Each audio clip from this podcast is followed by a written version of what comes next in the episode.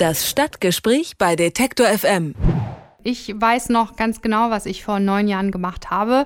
Und zwar steckte ich in einer Radiosendung und wollte rüberschalten nach Duisburg zur Love Parade, zu der wohl größten Party des Jahres, die dann zur Katastrophe wurde. Vor neun Jahren starben bei der Love Parade während einer Massenpanik 21 Menschen und seit jeher kommen die Angehörigen aus der ganzen Welt am 24. Juli zusammen, um den Opfern zu gedenken.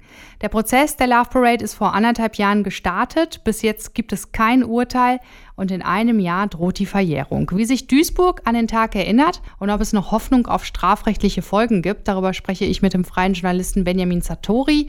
Er begleitet das Geschehen und die Folgen der Love Parade in Duisburg seit neun Jahren. Hallo Benjamin. Hallo. Heute ist der neunte Jahrestag des Love Parade Unglück und zum Gedenktag sind nicht nur die Angehörigen aus aller Welt eingeladen, wie zum Beispiel aus China und Australien, sondern auch die Bürgerinnen und Bürger. Welche Bedeutung hat dieser Tag für die Stadt Duisburg und seine Bürger?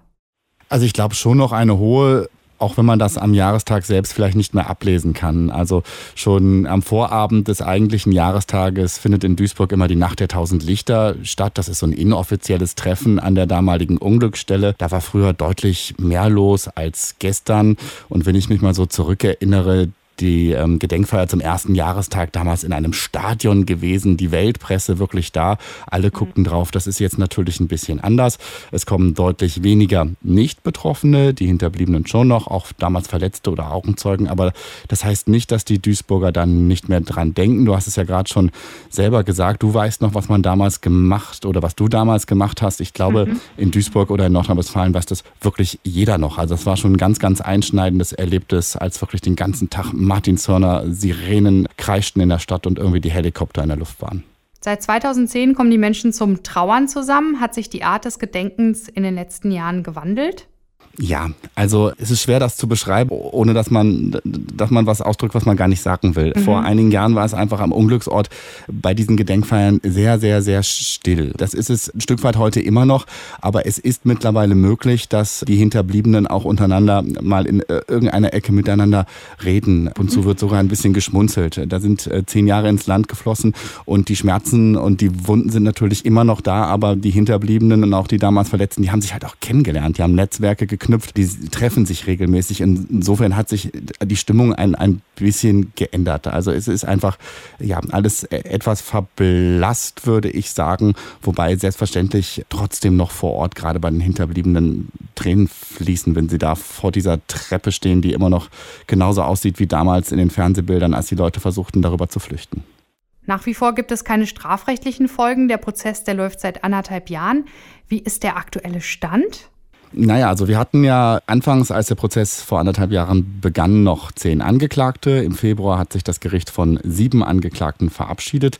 Das ist ein Veranstaltermitarbeiter gewesen und sechs Mitarbeiter der Stadt Duisburg. Das Gericht hat gesagt, wenn wir es überhaupt zu Urteilen bringen würden bei diesen Angeklagten, beziehungsweise zu einem Ende des Prozesses, dann wäre die feststellbare Schuld vermutlich so gering unter einem Radar, wenn man so will, äh, dass es da keine wirklichen Urteile gäbe. Drei Angeklagte sind noch da. Die hätten im Gegensatz zu den anderen sieben für diese vorzeitige Einstellung eine Geldauflage zahlen sollen und ja, letztendlich ähm, auf gut Deutsch gesagt haben die nicht eingesehen, dass man da so eine Abstufung macht und haben gesagt, nein, wir möchten diese Geldauflage nicht bezahlen. Deshalb wird der Prozess gegen sie weitergeführt. Das sind alles drei ja, Mitarbeiter des früheren Veranstalters Lopavent. Man hatte mit einem großen Andrang zu Beginn des Prozesses gerechnet, daher findet dieser in der großen Kongresshalle der Messe Düsseldorf statt. Mittlerweile bleiben viele Stühle leer. Woran liegt das? Wenn man ehrlich ist, eigentlich von Anfang an kamen nicht so viele Leute, wie das vielleicht Medien oder auch das Duisburger Landgericht, das da umgezogen ist, erwartet haben. Man braucht diese Messehalle trotzdem noch, ganz einfach, weil wir so rund 60 Nebenkläger haben. Alle Anwälte von denen haben natürlich das Recht auf einen Sitzplatz. Auf der anderen Seite sind immer noch drei Angeklagte plus Anwälte. Auch die müssen sitzen und Pressevertreter, wenn sie denn kommen. Und allein das würde nicht in einem normalen Gerichtssaal des Landgerichtes Duisburg passen. Der ganze mittlere Bereich, der mal für Zuschauer gedacht war, so gut wie immer wirklich häufig leer.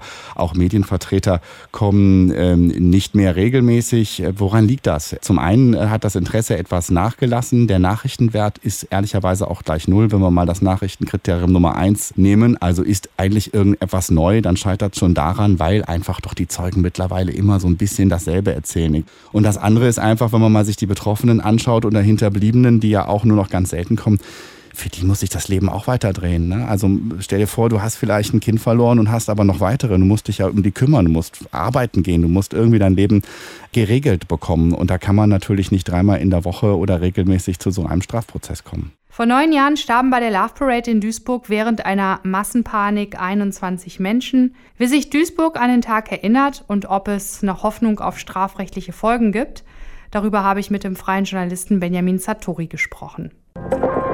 Das Stadtgespräch bei Detektor FM.